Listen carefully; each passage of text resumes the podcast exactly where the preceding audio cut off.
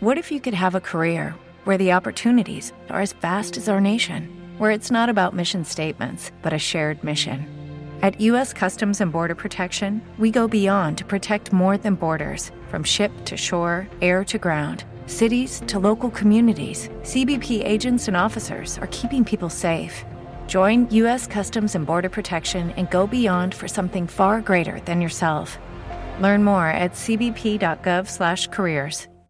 Tenemos por delante horas decisivas, tanto en relación a la reunión de urgencia de la Reserva Federal mañana lunes, como de las tensiones entre Ucrania, Rusia y la involucración de Estados Unidos y los países de la OTAN. Vamos a hablar de eso y también vamos a hablar de un artículo de Cointelegraph respecto a las métricas on-chain un artículo muy curioso porque va a respaldar todo lo que nosotros venimos analizando en estos últimos dos meses. Vamos a hablar de George Soros y sus inversiones.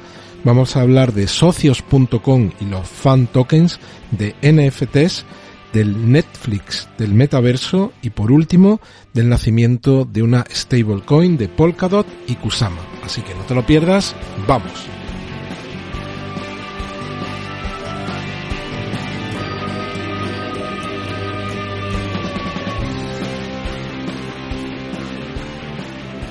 Bienvenidos a otro episodio de Criptomercados y Pymes, hoy domingo 13 de febrero de 2022.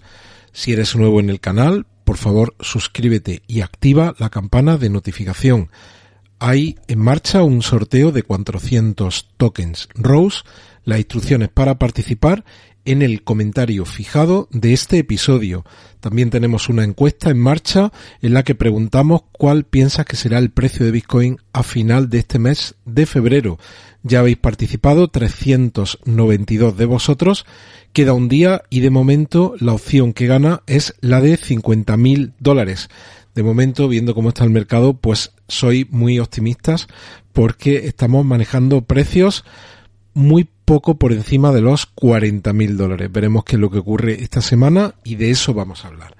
Bueno, ¿qué es lo que tenemos por aquí? Pues tenemos para mañana la Junta Extraordinaria de los Gobernadores del Sistema de la Reserva Federal Americana, de la FED, que se reúne mañana a las once y media con un único punto del día.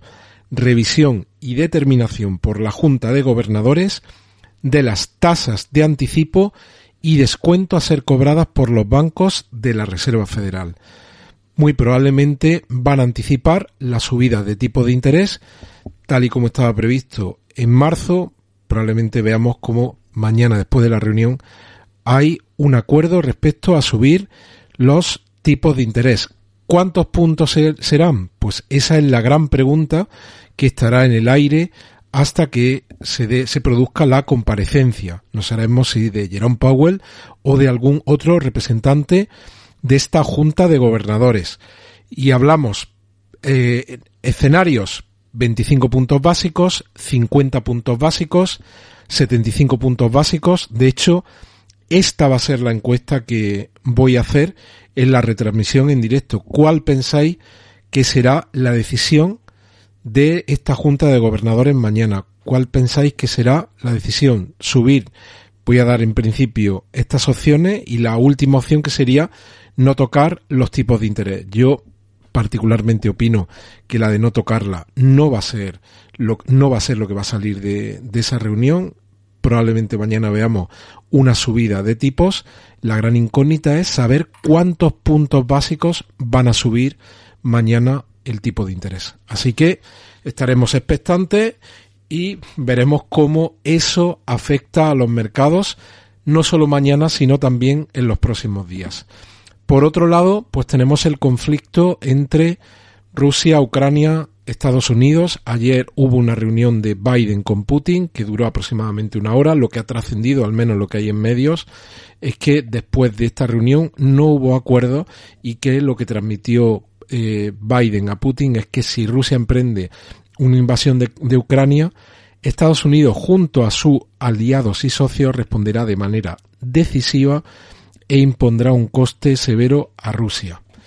La versión rusa es otra totalmente diferente. De hecho, eh, lo que ellos han puesto encima de la mesa esta última hora es que unas maniobras que estaba realizando el ejército norteamericano habían invadido aguas rusas. Bueno, pues está todo el tema muy revuelto y desde luego no sería para nadie bueno el que se, se terminase iniciando un conflicto entre Rusia y Ucrania y el peligro de extensión a otros países o la involucración de otros países. Así que esto es otro de los puntos que nos toca vigilar de cerca esta semana por el posible impacto que podría tener sobre los mercados, no solo los tradicionales, sino también los de las criptomonedas.